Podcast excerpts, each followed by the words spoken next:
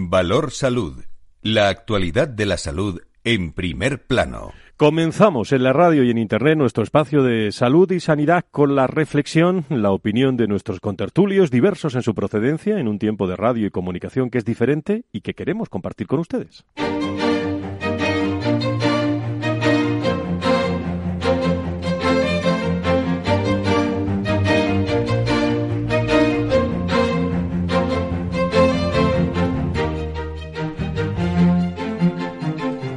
Valor Salud es un espacio de actualidad de la salud con todos sus protagonistas, personas y empresas.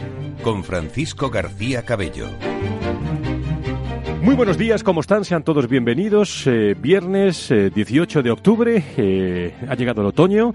Les vamos a contar los temas más interesantes en el entorno de nuestra salud y nuestra sanidad, como siempre en compañía de nuestros expertos que llenan ya el estudio central de Capital Radio aquí en Madrid eh, agradeciendo cada vez más a todas las personas que nos escuchan en directo a través de los podcasts de Capital eh, Radio e in situ cuando vamos eh, pues a algún evento o algún encuentro del entorno de, de la salud. Dos meses después dos meses después y tras haberse cobrado la vida de tres personas, provocar siete abortos y enfermar a más de 200 personas en todo el país, fundamentalmente en Andalucía, en el sur, el brote de listeriosis, lo han oído estos días, desde el jueves, desde ayer, vinculado al consumo de la carne mechada eh, de la firma Magrudis, se da por cerrado, por concluido. Andalucía ha levantado eh, ayer jueves la alerta sanitaria después de que no se haya registrado ningún nuevo contagio en los últimos 20 días, aunque se mantienen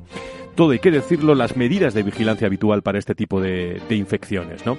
En cualquier caso, la gestión eh, del, brote, que en este Valor Salud hemos hablado tanto con protagonistas, yo creo que ha servido en muchas ocasiones para cuestionar el, sistema de inspecciones en las empresas alimentarias, por lo que el Ejecutivo Regional ha anunciado cambios en estos eh, protocolos. Lo dijo ayer mismo el consejero de Salud y Familias de la Junta de Andalucía, Jesús eh, Aguirre, que confirmó también que el riesgo de nuevos contagios es casi nulo dado que los productos cárnicos que provocaron la toxificación alimentaria ya están fuera de los propios circuitos de producción y distribución. Además, el, el propio plazo de incubación, estimado en unos 70 días, está próximo a, concluir. Eh, bueno, cerca de 96.000 profesionales sanitarios eh, movilizaron eh, pues esta enfermedad, entre otras acciones inéditas, el contacto con más de 39.000 embarazadas de la comunidad, de las que, por cierto, cerca de 2.249 recibieron tratamiento antibiótico de manera eh, preventiva. Y así, en estos momentos, ya solo quedan en los hospitales, hay que recordarlo, cuatro personas. Son cuatro los que quedan, cuatro personas hospitalizadas, frente a las 125 que llegó a haber el 22 de, de agosto. Eh, algunas cuestiones eh, que se han hecho eh, menos bien y otras cuestiones que se han hecho muy bien, sobre todo los datos del 98,6% de tasa de supervivencia, frente, por ejemplo, de un dato del 78% de un brote parecido en, Estados Unidos. respuesta médica inmediata y homogénea, lo dijo el propio consejero, que ha provocado también errores, eh, eh, por lo tanto se están revisando los protocolos. Pero el, el dato de la supervivencia es un buen dato, 98 otra cuestión es que cuando las crisis llegan, eh, cuando las crisis llegan, y sobre todo este tipo de, de crisis, no avisan. Y las personas, las instituciones, las consejerías, pues cada vez deben estar más preparadas en un asunto que, que no es eh, baladí hablar, que es la comunicación a la hora de trasladarlo a la sociedad. Y en la comunicación, eh, las personas, el, eh, el relato, la reputación es muy importante también en el entorno de salud. Y ahí también se han cometido algunos errores, pero lo bueno es que se, no se justifican, sino se reconocen y sobre todo se intentan mejorar. Pero la tasa de supervivencia es un dato importante también en esta consejería. Cerrado ese protocolo. Por cierto, esta semana hemos estado en el Banco Sabadell con eh, Capital Radio y con eh, ASPE, que celebró el miércoles en el centro de Madrid, la capital de España, en la calle Serrano, la tercera jornada de alta complejidad médica y estuvimos transmitiendo y hablando con muchos de los ponentes sobre oncología, cirugía maxilofacial y neurocirugía. Bueno, no es que haya que sacar con perdón pecho en estos temas, ¿eh? pero estamos muy bien en complejidad médica, en sanidad privada en nuestro país y muchas veces me lo dicen los médicos, lo que tenemos que hacer es hablar de ello y nos lo tenemos que creer. Que España, en España se hace una buena eh, sanidad privada en relación a la alta complejidad médica. De eso vamos a hablar hoy, felicitando también a todos los amigos del Instituto Propatiens que esta semana pues eh, bueno comenzó echó a andar eh, con un objetivo profesionalización también de, los pacientes la profesionalización de las asociaciones de pacientes que va a ayudar a mejorar sin duda pues una estructura interna asociativa y capacidad también eh, capilaridad social y relevancia ante todos los grupos. Nos van a hablar de, de todos ellos en una, en una jornada que nos van a traer muchas noticias que vamos a compartir en tertulia con todos nuestros invitados que están allí, aquí ya en el estudio de Capital Radio.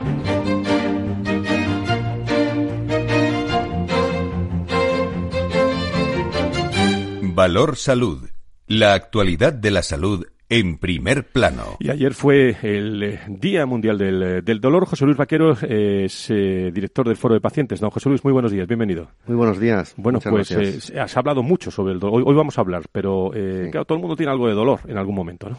Sí, no, no, la, la verdad es que desgraciadamente el dolor es la señal con la que fisiológicamente el cuerpo también te avisa de cualquier fallo que puedas eh, tener, ¿no? Por eso es tan común eh, con, con muchas de las enfermedades.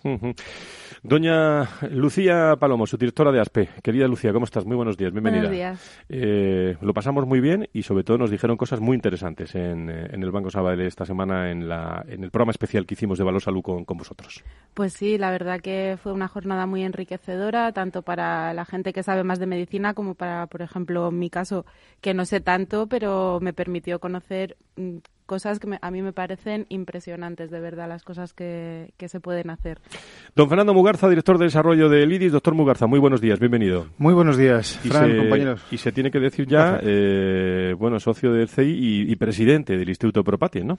Así es, eh, la verdad es que la, vi- la vida te va Habemus Propatiens. Habemus Propatiens. Tenemos además aquí a Jesús Díaz, que luego seguro que lo vas a Don presentar. Jesús, muy buenos días, ¿cómo estamos? Muy bien, muchas gracias, Francisco. Enhorabuena, ¿eh? Encantado de estar de nuevo aquí con vosotros. Ahora vamos a hablar en profundidad de, de todo esto, pero yo creo que una jornada muy interesante, ¿no, Fernando? Sí, la verdad es que eh, el otro día no tuvimos la oportunidad, el martes, si no recuerdo mal, porque las cosas pasan tan deprisa que al final ya te vas perdiendo en la semana, ¿no? Pero el martes tuvimos la presentación del Instituto Propatiens en la Real Academia Nacional de Medicina. La verdad es que fue una satisfacción la acogida que, que tuvo precisamente la invitación que trasladamos, ¿no? Y, y bueno, pues eh, yo creo que, que nace una nueva institución, ¿no? Y además con, eh, quiero decir, con unos parámetros pues muy claros, ¿no? Que luego Jesús seguro que, que nos comentará y que tú has, eh, tú has dicho también perfectamente, ¿no? Esa formación necesaria, esa profesionalización de las asociaciones de pacientes imprescindible y sobre todo también y vinculado a ese Communication Experience Institute, ¿no? Ese CEI, la comunicación, la comunicación interna dentro de las organizaciones, la comunicación externa y la comunicación relacional, ¿no? Con todos esos grupos de interés con los que nos relacionamos. Pues enseguida hablamos más con nuestros contertulios. Creo que está- por aquí ya desde tempranito Alba Galván. Doña Alba, muy buenos días, ¿cómo está? Hola, Fran, buenos días. Bueno, pues vamos a repasar, si les parece, algunas noticias que hemos destacado, nos las traemos a la tertulia y reflexionamos todos juntos. Adelante.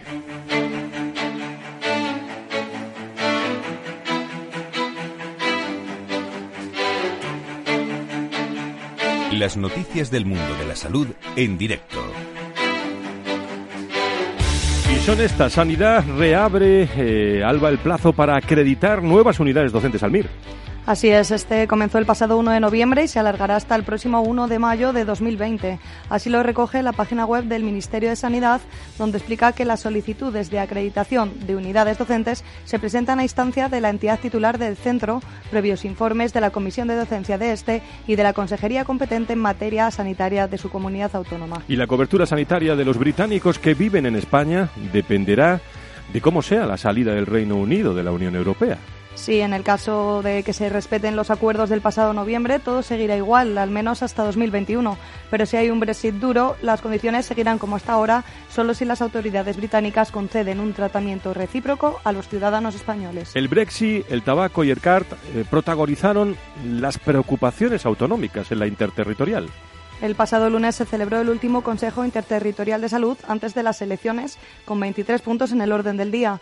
El Brexit, el sistema de designación de centros para administrar las terapias CART y la financiación de las terapias antitabaco se posicionaron como las máximas preocupaciones de los consejeros autonómicos. Sin embargo, dentro de los ocho acuerdos, Carcedo también destacó la aprobación del Plan de Alzheimer y otras demencias 2019-2023. Y parece que Salud malversó fondos públicos para financiar el 1 de octubre. La Sala de lo Penal del Tribunal Supremo, que juzgó el proceso independentista en Cataluña, ve probado en su sentencia la utilización de la Consejería de Salud para canalizar los gastos del referéndum del 1 de octubre. Según el documento, el departamento dirigido por Antoni Comín autorizó el pago de 192.711,20 euros para financiar el referéndum catalán. La Organización Nacional de Trasplantes establece siete pasos, son siete para que un hospital privado pueda donar órganos. Eso sí, antes de comenzar este procedimiento, los centros deberán cumplir ya con la normativa exigida y contar con un coordinador de trasplantes propio. Y una vez cumplimentados todos los pasos, será el Gobierno regional el que gestionará la distribución y publicidad de la resolución de autorización, debiendo comunicar dicha decisión también a la ONT. Y las farmacias avisan de nuevos desabastecimientos de medicamentos. La razón, según los farmacéuticos, es la reciente decisión del Gobierno, a través del Ministerio de Sanidad, de revisar los precios de unos 900 medicamentos, lo que hará que el crecimiento del 1% que estaba experimentando el sector quede finalmente anulado. Gracias, Alba. Nos vamos a tertulia.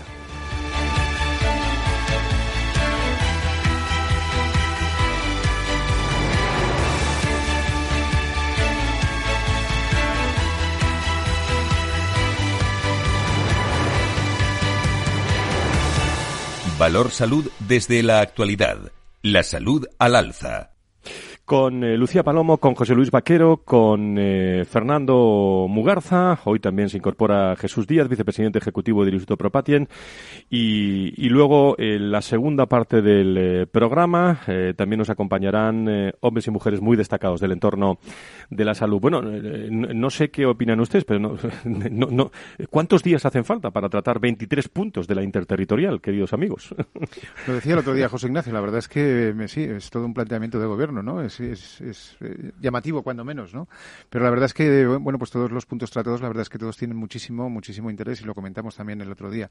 Eso es, eso es lo bueno, ¿no? Que realmente haya esa, esas reuniones precisamente de, esa, de ese consejo ¿no? interterritorial y donde haya esa coordinación ¿no? desde el punto de vista del Ministerio y desde el punto de vista de las comunidades autónomas. Al fin y al cabo estamos en una época de transición, estamos en una época ahí de incertidumbre todavía. Tenemos las, las elecciones nacionales ¿no? allí a, la vuelta de la esquina, ¿no? ese día 10 de noviembre, si no, si no recuerdo mal, y por lo tanto, pues todo lo que sea, pues eh, reuniones, tomar decisiones, además en puntos clave, en este caso de la sanidad, pues bienvenido sea. ¿Qué temas quieren sacar ustedes? ¿Algo de, la tertulia, José Luis? Al hilo de lo que se está comentando, la verdad es que desde los pacientes lo que sí que hay es bastante inquietud en cuanto a que sí que se están promoviendo reuniones. De hecho, la interterritorial es un ejemplo de ello. Estaba bastante inactiva y, últimamente viene siéndolo.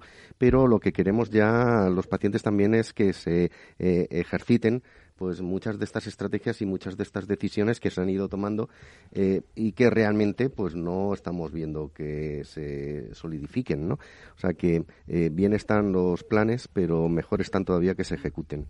Yo, creo que hay otro aspecto importante. Ay, perdón, perdona, Lucía. Eh, hay otro aspecto importante y es el hecho de que de cara a esas elecciones del día del día 10, bueno, yo, tengo toda la curiosidad del mundo por ver en esos debates, volvemos otra vez a los debates, ¿no? A los debates de televisión, a los debates en radio y todas esas cosas, a ver el espacio que se le dedica a la salud y a la sanidad, bueno, en definitiva a la sanidad, ¿no? Desde el punto de vista de gestión, porque hemos estado viendo ya los programas de, de algunos partidos políticos y la verdad es que medidas, quiero decir, Escasito. potenciales de gobierno hay muchísimas. ¿Le pide sorpresa eso? A mí no de sanidad y de salud. Como siempre, como, siempre. Como, siempre. Lucía, ¿querías decir algo? No, simplemente eso, que ya sí que hay ganas de dejar de estar en funciones y de empezar a tener ya hechos concretos en, en nuestro sistema sanitario. Jesús. Me, me ya positivamente me ha llamado la atención de este interterritorial, puesto que uno de los temas que más ha beneficiado a los pacientes últimamente, a una parte de ellos, en este caso eh, el área de Alzheimer, es la aprobación del, del Plan Nacional, que eh, no estaba del todo muy confirmado de que definitivamente lo fueron a llevar a cabo y lo han llevado a cabo y esto es una excelente noticia para muchas personas. ¿Qué tal fue el otro día la, la, presentación? ¿Qué objetivos tiene el Instituto Propatiens? Eh, pues, bueno, te agradezco mucho la pregunta porque nos viene en un momento fundamental eh, después de nuestra presentación del pasado martes.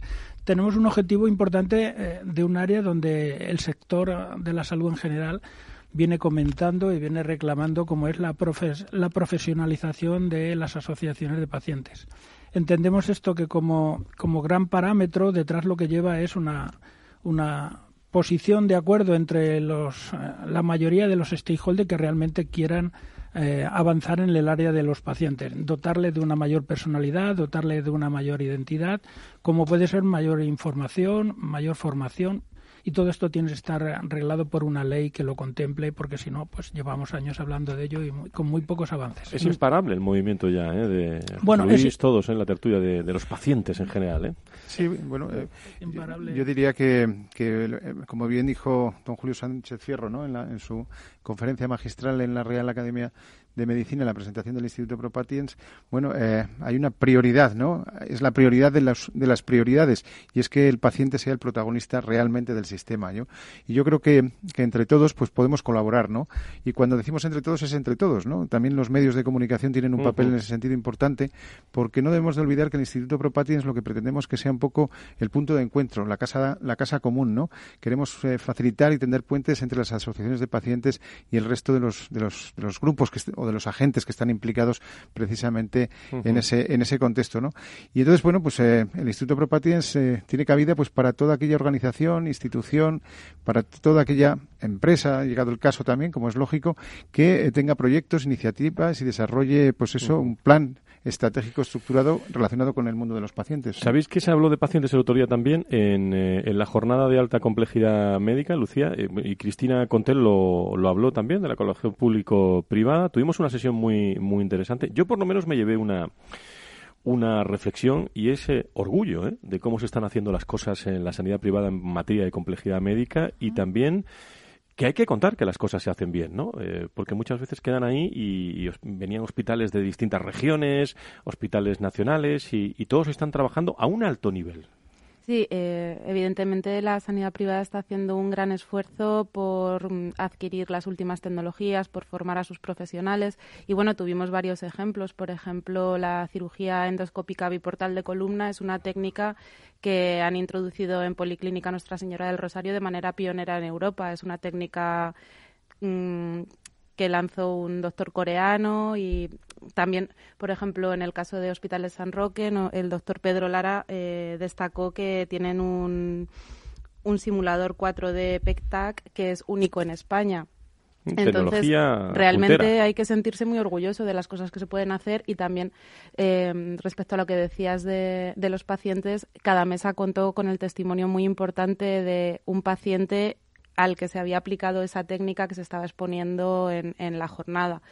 Y bueno, realmente te da otro punto de vista totalmente diferente de lo que es una intervención médica y de lo que es una enfermedad o un problema grave de salud que gracias a los grandes profesionales y a los grandes avances médicos se puede solucionar. Me llamó la atención eh, que, que, habló eh, también, eh, hablaron del doctor Calvo, ¿no? el codirector de Oncología Radioterápica de la Clínica Universidad de Navarra, que habló de, de la tecnología, de lo punteros que estamos en España en esta materia y de la coordinación necesaria ¿no? en la alta tecnología también con los con los médicos. Y Cristina Conté, la presidenta, que estuve charlando con ella en directo el, eh, miércoles, hablaba también del, eh, del, del, ámbito de colaboración también entre lo público y privado, que es una cuestión que siempre está encima de la, de la mesa de nuestras tertulias. Y estamos desarrollando otros ámbitos de colaboración público-privado. Recordaros que hemos firmado con la ONT un acuerdo de colaboración. Yo creo que incorporar a ese modelo fantástico que desarrolla la ONT en tema de donación y trasplantes de todo el sector privado es realmente un, hito para todos. Yo no, eh, cuando decías tú del doctor Pedro Lara, eh, el jefe del Departamento de Oncología de Hospitales Universitarios San Roque, eh, hablaba también en ese programa en directo, decía que España es líder, hablando de complejidad médica, y que es muy moderno, pero que falta muchas veces salir fuera, ¿no? convencernos de, a nosotros mismos de todo esto. España está dentro de eh, los países con un mayor desarrollo en Europa. Hemos conseguido que la tecnología, gracias también a donaciones eh, privadas, a la sanidad pública, etcétera, hemos conseguido que hoy en día los pacientes tengan acceso a, a una tecnología muy avanzada, superior a otros países grandes de nuestro entorno. Pero yo creo que eh, quizás nos falta un poco de convencernos a nosotros mismos, nos falta un poco de salir afuera.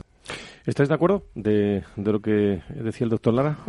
Hombre, yo no puedo estar más de acuerdo, ¿no? Además, desde la Fundación IDIS, pues cuántas veces no hemos hablado precisamente de la importancia de poner las cosas en su sitio, ¿no? Porque muchas veces vivimos eh, en esta sociedad de los tópicos, ¿no? De los tópicos esos de que, de que bueno, la sanidad eh, privada, pues, pues para esos, para esas intervenciones o síndromes menores, ¿no? Cuando realmente lo que vemos por los datos que, por ejemplo, aportamos en el informe Sanidad Privada aportando valor, es que eh, la sanidad privada desarrolla el 30% más del 30% ya de las, de las cirugías, incluido también neurocirugía, incluido también traumatología, cirugía cardiovascular, eh, oncología infantil. Quiero decir, eh, especialidades de altísimo, de altísima complejidad, ¿no? Y desde luego la incorporación de la tecnología en la sanidad privada, pues como bien ha dicho Lucía, es evidente, ¿no? Las tecnologías híbridas, que es las que, las que estaba comentando ella, con la unión entre los PET y los TAC y las resonancias nucleares magnéticas, con esas, con esos 4.0, ¿no? Y, no solamente eso, sino todo lo que son las cirugías endoscópicas o todo lo que es la, la cirugía mínima invasiva, o todo lo que son los Da Vinci, ¿no? La cirugía robótica que también lo tenemos en el, en el, sistema privado. Por lo tanto, yo creo que, que, tenemos que poner las cosas en su sitio entre todos y decir que tenemos una excelente sanidad desde el punto de vista, bueno, desde el punto de vista público, que tiene sus problemas en este momento, y, y pero tenemos también un sistema sanitario privado que desde luego está alcanzando pues unos niveles muy relevantes con respecto a los países de Europa. Precisamente es uno de los principales objetivos de esta jornada mm, resaltar eh, este, o sea, no resaltar, eliminar este mito, este estigma, esta creencia antigua de que la sanidad privada solo sirve para cosas poco graves, para cosas menores, para mm, patologías sin importancia, eso, vamos, ya hemos comprobado que no es verdad. Bueno, tengo en línea a Luisa Fernández Panadero, que es presidenta de AFIBRON, que es la Asociación de Fibromialgia de Madrid, para hablar del Día Mundial de Dolor. Luisa, estás ahí, ¿no? ¿Tenemos a Luisa? Bueno. Sí, sí. Luisa, muy, muy, buenos días. No te vayas porque vamos a hacer una pausa y enseguida afrontamos, eh, está también aquí el director del Foro de Pacientes, afrontamos todos los datos que he leído eh, estos días sobre el dolor, que son muy interesantes y tenemos una, una tertulia a vuelta de pausa. ¿Te parece? Muy bien. Pues Luisa, enseguida estamos contigo. Día Mundial del Dolor que se celebraba ayer con, con todos ustedes, eh, aquí en Valor Salud.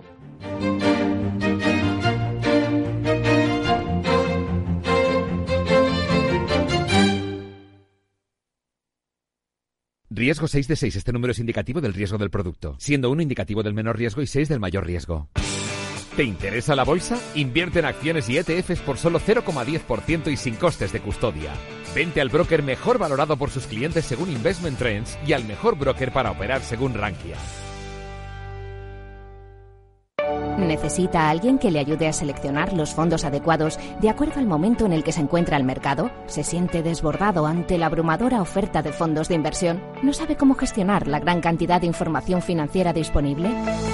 Los analistas de Arquia Profim Banca Privada le ayudarán a ordenar la información para escoger los mejores fondos en cada momento. Nuestra prioridad son sus intereses, porque nuestro mejor activo es la confianza de nuestros clientes. Arquia Profim Banca Privada.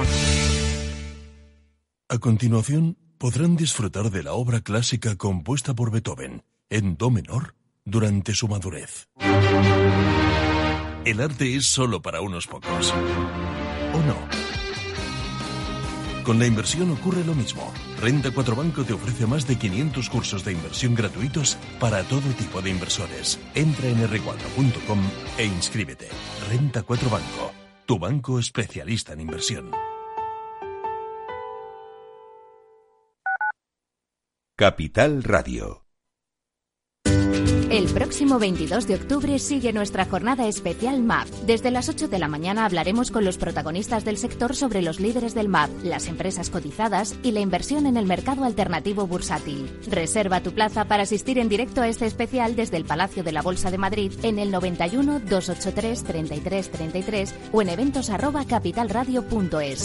El 22 de octubre, especial MAP en Capital Radio, con el patrocinio de Renta 4 Corporate y la colaboración de Udecta Corporate Gigas Hosting, Atriskel, Alkiver Quality y BME. ¿Todavía no conoces Rising? Rising es la plataforma que te permite contratar depósitos a plazo fijo y cuentas de ahorro de más de 15 bancos europeos, dándote acceso a atractivos tipos de interés. Más de 180.000 clientes han confiado en Rising para invertir sus ahorros. Rising, depósitos con los mejores tipos de interés, exclusivos para todos.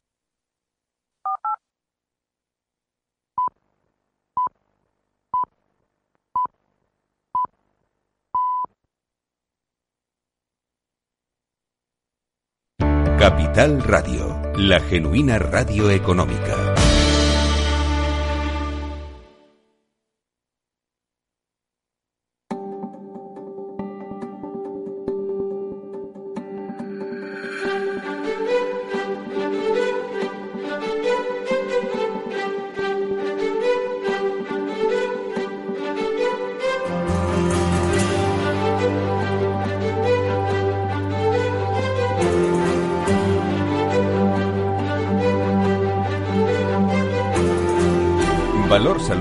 Es un espacio de actualidad de la salud con todos sus protagonistas, personas y empresas.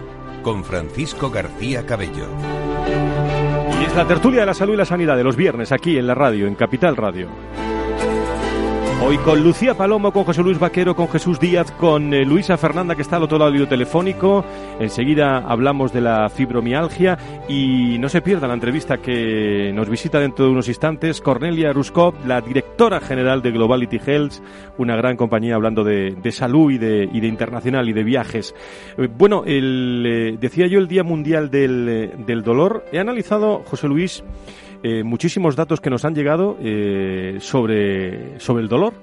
Eh, aporto algunos. Solo el 18% de las unidades del dolor españolas cubren toda la cartera de servicios necesaria para aliviar el dolor más complejo que padece el 7% de la población. El 18% de nuestra población en España vive con dolor crónico. Digo el 18%, ¿eh? que es una cifra importante, un porcentaje que, que alcanza el 37% en la infancia y el 70% en los mayores de eh, 65 y el 62% de los pacientes con dolor crónico nunca han sido derivados a una unidad de, de dolor. Tan solo el 12,8 de los pacientes que se derivan a las unidades del dolor provienen de su médico de, de familia. En fin, son muchos datos que en la radio muchas veces eh, se pierden, pero es un día que ha dado para, para mucho, el Día Mundial del, del, Dolor. Sin duda, el dolor es algo bastante común y bastante transversal a todas las enfermedades, incluso otras situaciones, eh, y, y, llega a, desde ser una señal fisiológica de que algo funciona mal a ser algo que se desordena totalmente,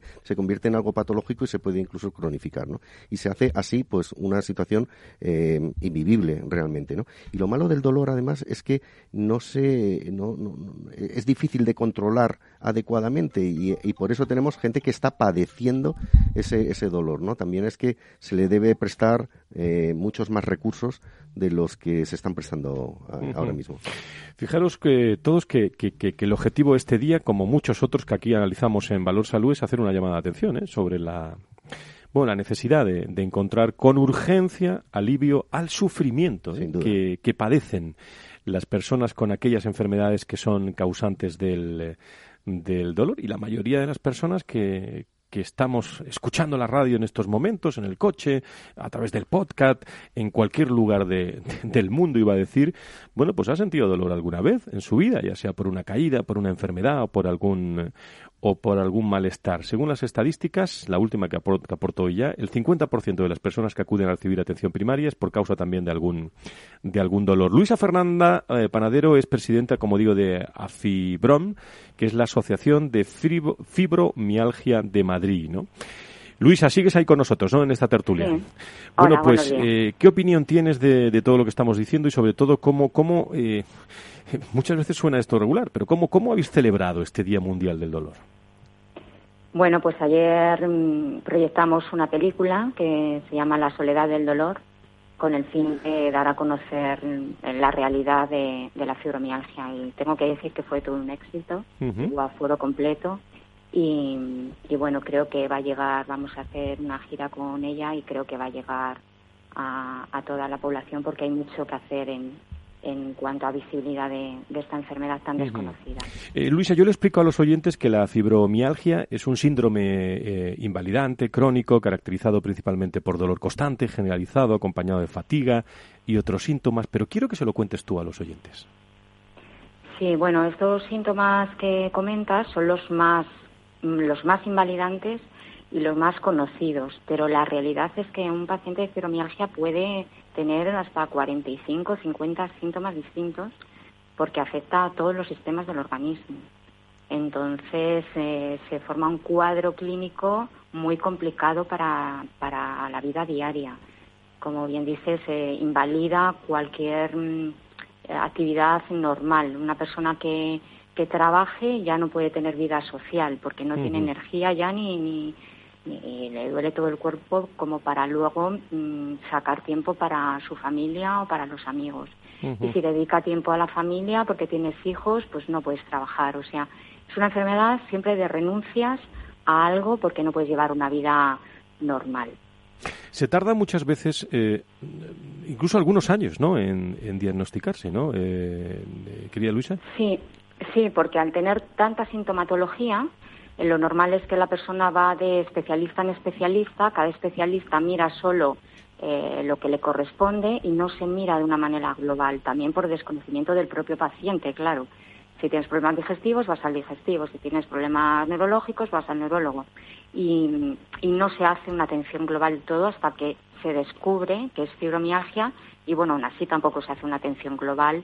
Eh, se sigue tratando síntomas por consultas en lugar de eh, tener médicos especialistas realmente de la enfermedad y que traten a todos los síntomas mm, como una, una enfermedad única. es el gran problema porque al final acaban siendo pacientes eh, multi, multimedicados y, con problemas bastante serios de tanta medicación. Y con multiplicidad también de síntomas, ¿no? Sí, Luisa, Luisa, hemos visto que se tarda, soy José Luis Vaquero del Foro Español de Pacientes. Luisa, hemos visto que se va a tardar, se tarda desgraciadamente en el diagnóstico, luego además el tratamiento pues no resulta siempre global ni, ni lo eficiente que querríamos, pero luego además en cuanto a la vida social y laboral, eh, ¿cómo puede abordar ese paciente? ¿Cómo, cómo tiene el sistema eh, eh, preparado el abordaje de la vida social y laboral de ese paciente que a lo mejor va a tenerse que retirar de la vida laboral?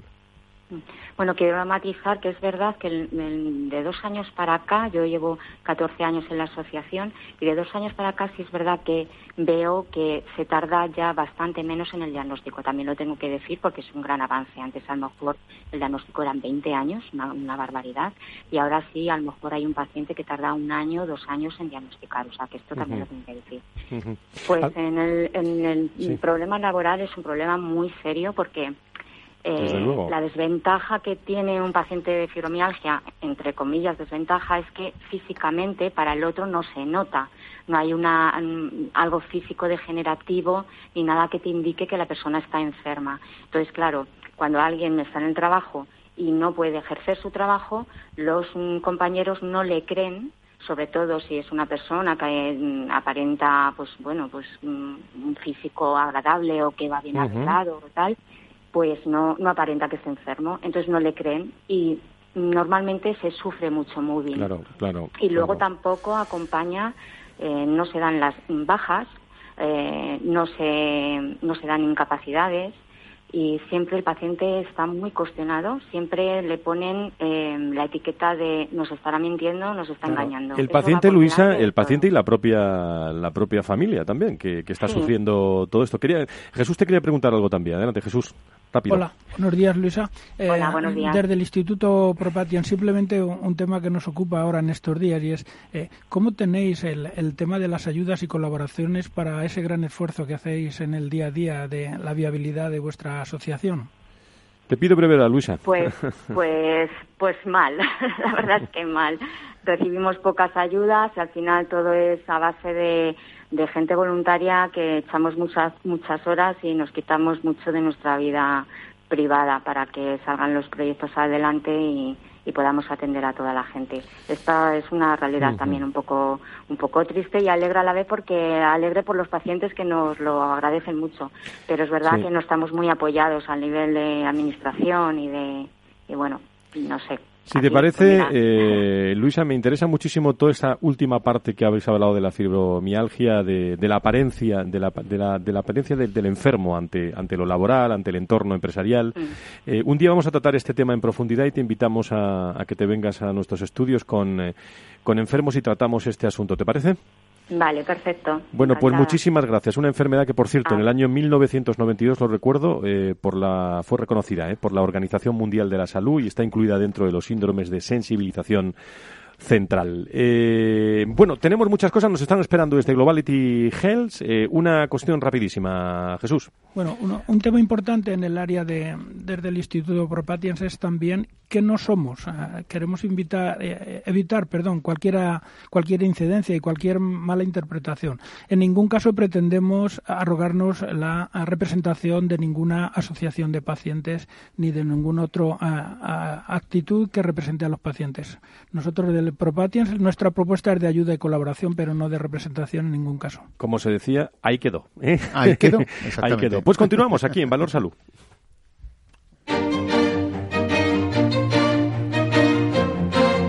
Valor Salud es un espacio de actualidad de la salud con todos sus protagonistas, personas y empresas. Con Francisco García Cabello.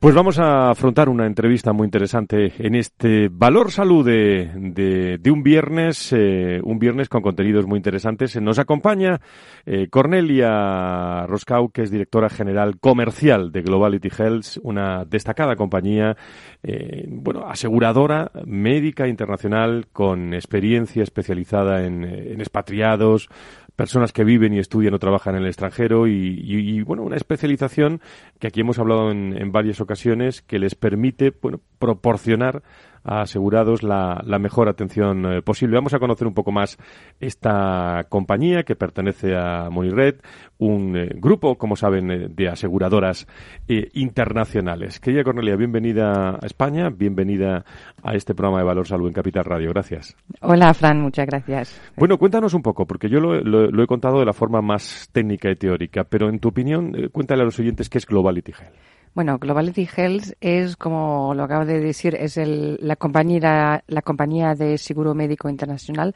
del grupo Munich Re y Ergo. Tenemos em, unas empresas hermanas aquí en, España, que son la DKV eh, de salud y em, Ergo Seguros de Viajes. Y pues nosotros nos ocupamos de, de como lo, lo, ha dicho, de personas que viven fuera de su país de origen, son expatriados o personas individuales que, que salen de España para vivir fuera. Y bueno, yo creo que lo, lo que hacemos es cuidarles mucho a las personas. Es mucho más que el, el riesgo financiero, que lógicamente está el, el, asunto principal de un seguro, que nosotros cuando alguien sale a vivir fuera eh, nos ocupamos de, de que esté, eh, que tenga acceso a a tratamientos medicales de mejor calidad y que, bueno, todo el aspecto, asunto financiero, de, lógicamente, que va con un tratamiento medical, que no se preocupe. Eh, cuéntame, cuéntame un poco el, el, valor añadido también de la compañía en un momento eh, en el que estamos en un mundo global eh, y la gente, los profesionales están viajando mucho, se está incrementando este, esta modalidad de, de seguro. ¿Cuál es vuestro servicio, vuestro valor añadido? Sí. Em, lógicamente, como lo dices, que cuando viajas mucho, em, te, tomas menos tiempo de realmente preocuparte de, asuntos técnicos, prácticos, como, como la salud, ¿no? Y eso puede ser un gran riesgo. De repente te encuentras en un sitio que no conoces bien y te, eh, tienes, te duele algo, que tienes un problema medical, pues ¿qué haces? Nosotros, por ejemplo, que tenemos una app muy práctica que te, que te, que te dé acceso a nuestra red medical, a nuestro cuadro médico en el mundo y que, claro, que estés en, en Bogotá o en, en Singapur, que miras la app, la abres y te muestra directamente cuáles son los, los médicos y los hospitales en tu alrededor que te, a que te, te puedas dirigir y que, que, no tengas que pagar directamente, que nosotros nos ocupamos de todo. Eso, por ejemplo, una cosa que... Esto da mucha seguridad, ¿no? Cuando, cuando te vas de viaje. Sí, sí, no, la verdad que es, es lo, lo, que, lo que nos hace falta, es que hoy día viajar es tan normal y habitual que de repente uno no se da cuenta antes, que pero cuando luego te, te encuentras en un, eh, al otro lado del mundo, la seguridad es lo más importante. lo, más importante es una red médica también eh, al, servicio del asegurado en cualquier momento, sea aquí en, en, eh, en, Londres o en cualquier lugar de Europa, ¿no? O a nivel internacional. Totalmente, es la red médica, pero es también, nosotros estamos todavía mucho en el, en el cuidado personalizado. Es porque la APP está muy bien, pero a lo mejor si estás en una situación de estrés, necesitas una persona que te hable. Entonces nosotros tenemos plataformas de, de gestión de asistencia en el mundo entero y que, eh, que, que, puedes llamar. Hay gente como tú y yo eh, sentaditos y que cogen el teléfono y te ayudan. Y dicen, pues, ¿cuál es, cuál es el problema? Ah, tiene un dolor. ¿Qué tipo de dolor es? Eh, ¿Qué tipo de médico te puedo aconsejar? Ah, pues, ¿dónde se encuentra? Ah, tal sitio. Pues, se vaya eh, mejor al hospital que está a dos cuadras más lejanos, pero porque ahí hablan español. eh, o, o bien, ya estoy hospitalizada pero que me da que me, me da miedo de saber como no conozco no hablo chino que no sé que cómo, cómo si le puedo hacer confianza al médico que tengo enfrente. Pues eh, pues llamas al centro nuestro te enviamos un un, un traductor te enviamos eh, alguien que te pueda asistir físicamente eh, que cuando te encuentras en un hospital eh, Te iba a preguntar, Cornelia, eh, bueno, por aquí pasan muchísimas compañías también y del entorno de la salud y la sanidad. Eh, ¿Cómo se innova ¿no? en este terreno, en, eh, un seguro de, de salud de, eh, de viajes. Y decías lo de la personalización, ¿no? Y me, me parece una buena forma de innovar, ¿no? El, el, pensar que cada asegurado es importante, ¿no? Sí, eso. Ahora, si eso es innovador, no sé. Yo creo que a veces estamos tanto bueno, pensando en que la... Hay que darle contenido a eso. que la, la, innovación es más lo que es digital y nosotros, lógicamente, no paramos en la digitalización. ¿eh? que tenemos todo digitalizado, tenemos eh, pues una cooperación con la DKV Seguros aquí en España que nos da acceso al, a la app, app Digital Doctors, que justamente que también cuando estés del otro lado del mundo puedas hacer un, una charla eh, vía la app eh, con tu, tu médico aquí en España pero al mismo nosotros lo que hacemos, intentamos hacer es, es, una mezcla entre lo muy moderno, lo digital por todos lados uh -huh. y luego el, lo más antiguo que es el, el, contacto humano. Y eso creo que hoy día es el lujo, que tener realmente gente que se ocupa personal, personalmente de ti es ya en un mundo moderno algo que, no se encuentra con, con, con, la competencia por todas partes. Y, y, luego, bueno, la digitalización, como dices, que es eh, lo que en lo cual hemos trabajado uh -huh. mucho este año, que tenemos, bueno, eh, venta online, que tenemos apps por acceso eh, a la red medical, a los digital doctors, al reembolso de siniestros, todas esas cosas. Y luego también una cosa que es que me que lo Cuéntame. tengo que, que, que, me encanta, que lo tengo mucho realmente que hemos puesto mucho esfuerzo es un programa de, de asistencia al empleado en crisis psicológica. Onda. Porque, de, de, eso hablamos mucho en este programa, ¿no? Sí, y sí, es, sí. La, lo, yo creo que es fundamental y me sorprende que hasta, hasta recientemente nunca hemos pensado esto, porque claro, el, eh, hacemos mucho para, para la, la salud física del cuerpo, pero que la mente... Salud mental menos. Sí, y la que, que la mente sea muy afectada también en el, en, en el viaje, porque de repente, pues, ¿qué pasa? Que ves un accidente Y normalmente llegas a casa y hablas a tus compañeros, a tu familia, a tus amigos, y con eso pues te quitas el estrés, pero que de repente estás de viaje y te encuentras solito en tu hotel o que estás expatriado y, bueno, con los colegas que hablan otro idioma no es tan fácil.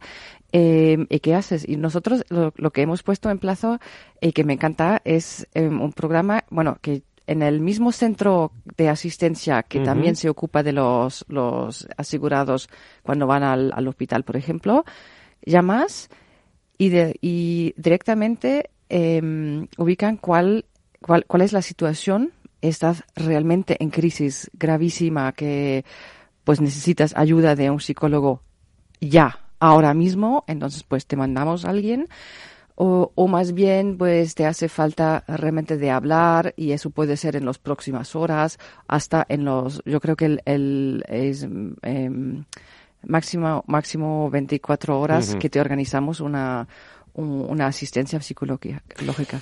Pues estamos hablando, como digo, con Cornelia Roscano en este programa. Eh, en, eh, antes de que, de que se marche Cornelia desde, desde Globality, yo le quiero preguntar, estamos, ella viaja mucho eh, por, eh, por toda Europa, eh, su sede, eh, corrígeme, su sede está en Luxemburgo.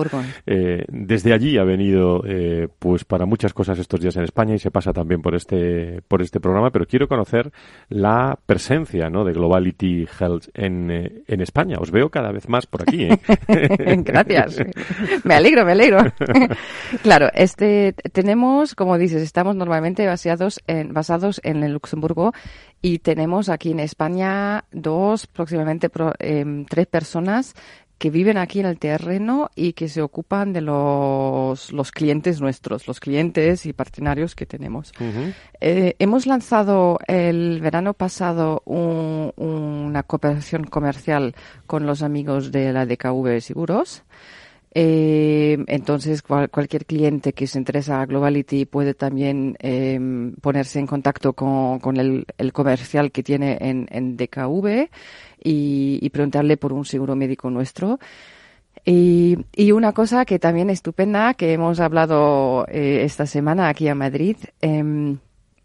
Es una cooperación de producto que ofrecemos a las empresas junto con DKV y uh -huh. Ergo Seguro de Viajes. Os habéis unido por primera vez de los tres, ¿no? Sí. ¿Cómo ha ido eso? ¿Cómo ha ido esa presentación? Ah, pues perfecto. Pues a mí me ha encantado. Bueno, eh, sí, somos tres eh, compañías del mismo grupo. Somos como primos hermanos, si se puede decir. Uh -huh. Y eh, porque yo creo que eso es un, un una oferta bastante única en, el, en, en los mercados europeos, ¿eh? no solamente en España, pero también en, en otros países no lo hemos visto, eh, que los clientes pueden eh, tomar una solución y para los para, para los empleados aquí en España con la DKV un viaje de seguros eh, eh, un seguro de viajes eh, uh -huh. de corto plazo con ergo seguros de viaje y luego para los expatriados con Globality. Y con eso no solamente se, se bueno, tiene todos los riesgos de, la persona eh, plazados en el mismo grupo, pero lógicamente ofrecemos también ventajas bueno, ventajas de todo tipo, económicas sobre todo, uh -huh. pero también de otro tipo, eh, bueno, que tenemos, bueno, ofrecemos, por ejemplo, un, un acceso más fácil eh, al seguro nuestro, que cuando un cliente toma también el, el seguro de, de, DKV para los empleados locales, pues nosotros a partir de, de, de una persona, un, un, un asegurado principal, pues ya lo tomamos sin preguntas médicas. Eso, por ejemplo, normalmente no lo hacemos, ¿no? Normalmente uh -huh. para los muy pequeños grupos, pues uh -huh. se necesita una, una, un cuestionario eh, medical. Bueno, mi última cuestión a nuestra invitada en este programa del, de este viernes. Eh, bueno, viajas por, por muchos lugares de, como digo, de, de, de, Europa. Hoy estás aquí y te agradecemos muchísimo que estés con nosotros un rato, pero ¿cómo ha, ha cambiado, no, Cornelia, la mentalidad? Eh, del seguro en, eh, no solo en España sino en, eh, en Europa y más en esta tipología de seguros, ¿no? De seguros de salud y de, y de viajes para, para, expatriados, por ejemplo. Mm.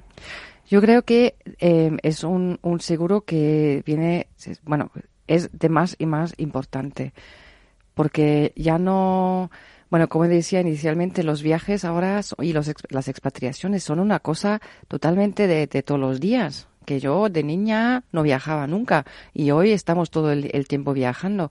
Y claro, se necesita mucho más asistencia, mucho más apoyo en el, para, para, la, para el empleado y, y ahí lógicamente hay que ver cuáles son las aseguradoras que pueden ofrecer este, porque como, como hemos dicho, la digitalización tiene ventajas y desventajas. La ventaja es que todo es mucho más fácil, pero la desventaja que si tienes una aseguradora que, que se limita a esto y que luego eh, olvida el, el contacto humano, pues yo lo, yo creo que eso no, no ayuda mucho.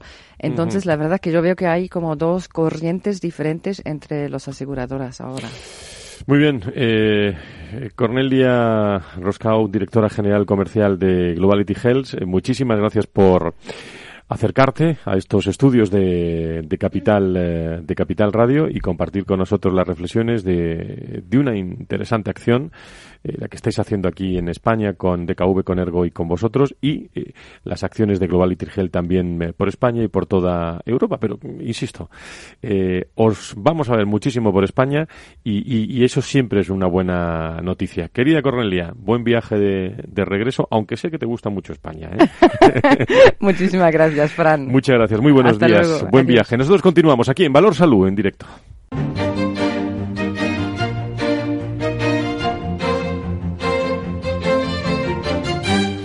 Bueno, ¿tú conoces Luxemburgo, Fernando? No. Pues adiós, ya se va Cornelia. Ah, pues, pues, le deseo lo mejor a Cornelia porque seguro que Luxemburgo es un país extraordinario, pero la verdad es que no he tenido oportunidad todavía de ir. Estoy esperando a que alguien me invite. Lucía, creo que tenéis mucha actividad Ahí lo dejo. Estos, próximos días, ¿no? Eh, en, en Aspe. Cuéntanos alguna. Pues eh, sí, bueno, nosotros con, nuestro ritmo normal ahora, según salgamos de aquí, tenemos una reunión con la Organización Nacional de Trasplantes para seguir trabajando en el protocolo de la implantación para la donación en centros privados y bueno, que no decaiga el ritmo, ya también preparando la jornada de recursos humanos, que es la siguiente que de tenemos. Eso ya hablaremos la, el viernes que viene. ¿Algo, algo más, eh, Fernando Jesús?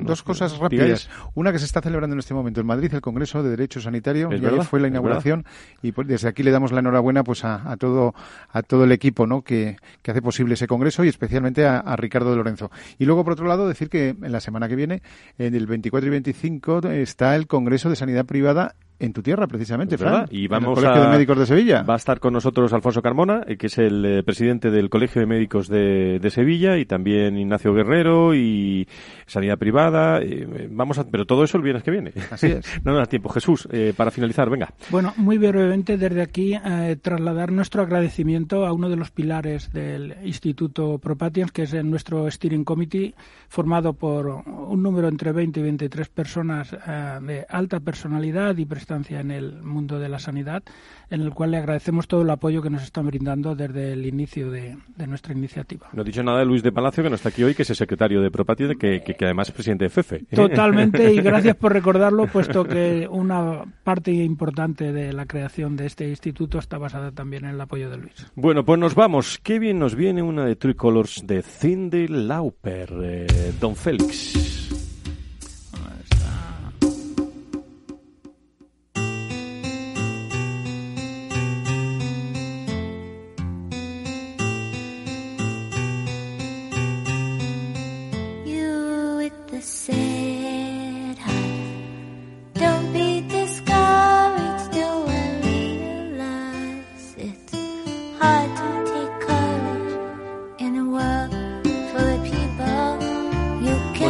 Para el fin de semana, don José Luis, que lo pase usted bien, aunque creo que se va de viaje a Santander dentro de unas horas. Sí, pero también preparando la próxima, el próximo tercer encuentro de asociaciones del día 22, ¿eh? donde estáis invitados. Pues ahí estaremos. Eh, gracias a José Luis Vaquero, director del Foro de Pacientes.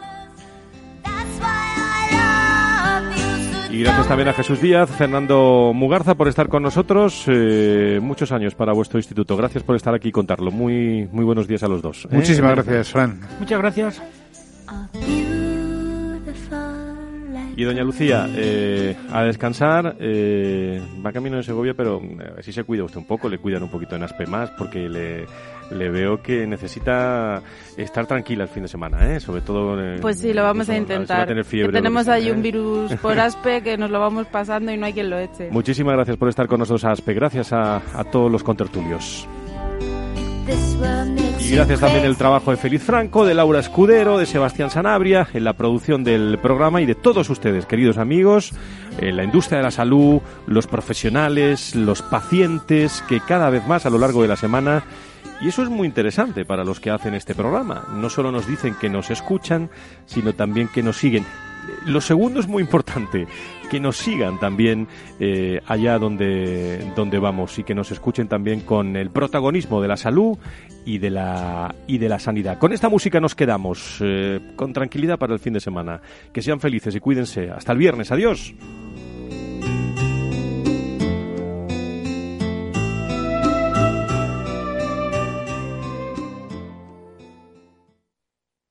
Hola, soy Leopoldo Abadía, autor de La Crisis Ninja, y quiero hablaros de lo normal. Lo normal es que cuando inviertas tus ahorros, nadie deje los mejores productos de inversión para otros que tienen más dinero. Con Finanbest puedes invertir como lo hacen los grandes patrimonios, accediendo a los mejores productos de inversión. Entra en finanbest.com y descubre que lo normal es extraordinario. Lo normal es Finanbest.